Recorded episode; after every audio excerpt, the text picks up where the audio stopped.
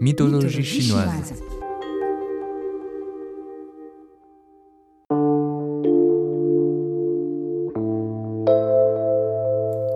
En 1986, dans la banlieue de Chengdu, chef-lieu de la province du Sichuan, ont été exhumés des fosses sacrificielles d'étonnants objets en bronze, en jade, ivoire et autres.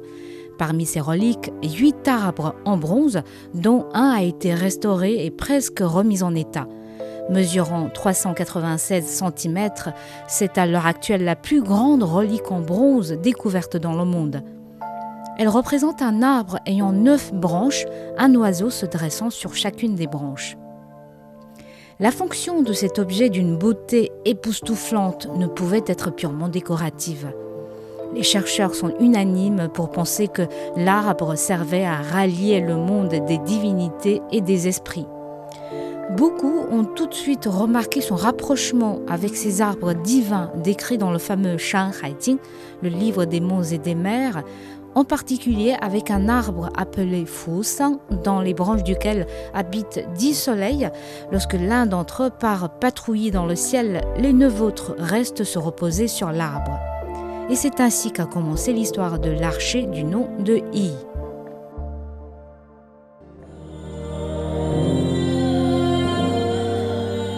Jadis, il y avait dans le monde dix soleils. Ils habitaient à Taunggu, un grand lac situé dans les régions orientales. Les dix soleils passaient à leur journée à se baigner et à s'amuser. Aussi l'eau du lac était-elle bouillante pendant les quatre saisons de l'année. Au centre du lac poussait le grand arbre Fusang, le lieu où se lève le soleil. Cet arbre mesurait plusieurs milliers de mètres de haut et mille personnes ne pouvaient l'embrasser. Sur ces dix énormes branches reposaient les dix soleils.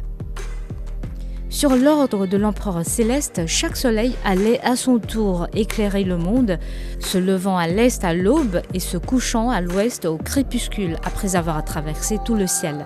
Ainsi, tous les dix jours, chacun d'entre eux apportait lumière et chaleur aux hommes. Ces soleils étaient de tempérament espiègle et ont commencé à s'ennuyer du lac. Un jour, ce fut le ras-le-bol. Ils ont décidé sur un coup de tête de défier l'ordre et d'aller tous ensemble se balader dans le ciel. Les dix soleils se sont levés simultanément et dégagé une chaleur torride.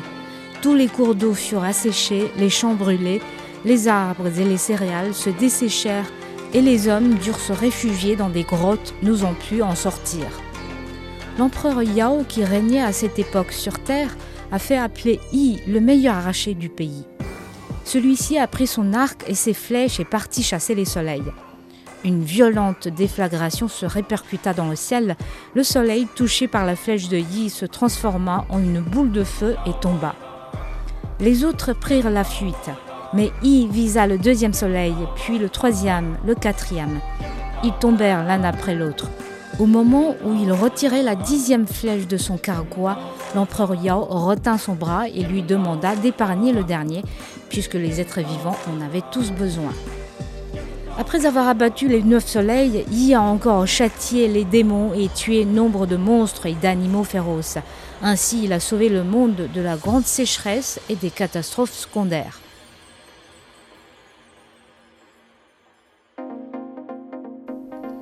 La légende de Yi reste aujourd'hui très populaire en Chine.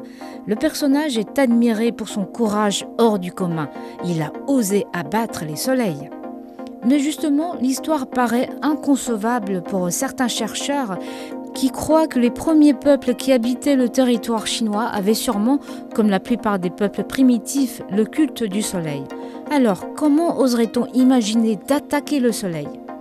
En effet, des historiens soutiennent que les textes des vieux bouquins avaient été interprétés de manière erronée. Yi n'a jamais lancé aucune flèche dans le ciel, il n'a jamais été question de dix soleils, mais d'une période de dix jours pendant lesquels Yi, le chef tribal, a prié le ciel pour qu'une bonne pluie vienne mettre fin à la grande sécheresse qui sévissait dans le monde. L'autre hypothèse est plus audacieuse. La légende des dix soleils serait la transfiguration de la mémoire d'une catastrophe naturelle. Une comète a percuté la Terre. D'une texture peu serrée, celle-ci se fit capturer par la planète et se décomposa sous les effets de marée éclata puis se transforma en neuf blocs qui s'envolèrent vers la Terre.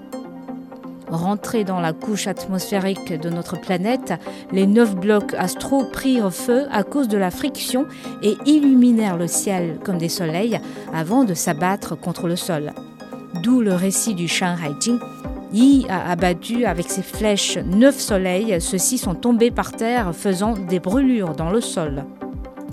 Imaginez que nos pauvres ancêtres, ne comprenant rien à ces neuf soleils sur le point de s'écraser sur leur tête, auraient pu naturellement essayer de se défendre en envoyant des flèches, du poids, des morceaux de rocher ou n'importe quoi dans le ciel pour stopper ces astres terrifiants. L'hypothèse de l'écrasement d'une comète a été soutenue par un chercheur de la NASA, un chinois du nom de Zhao Feng. Et ce n'est peut-être pas une simple coïncidence. Dans la mythologie grecque, l'histoire de Phaéton semble également suggérer une catastrophe astronomique. Ce fils du dieu du soleil, Hélios, a emprunté le char solaire de son père. Il en perdit le contrôle et embrasa le ciel et la terre.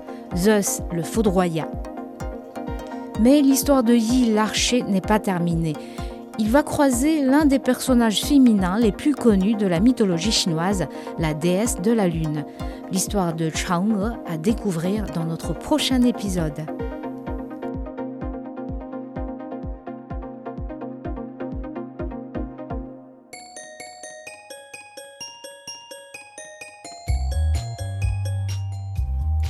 Merci d'avoir écouté Bamboo Studio. Cette série de la mythologie chinoise a été réalisée par Licorice et Fushu au micro Xiaotai.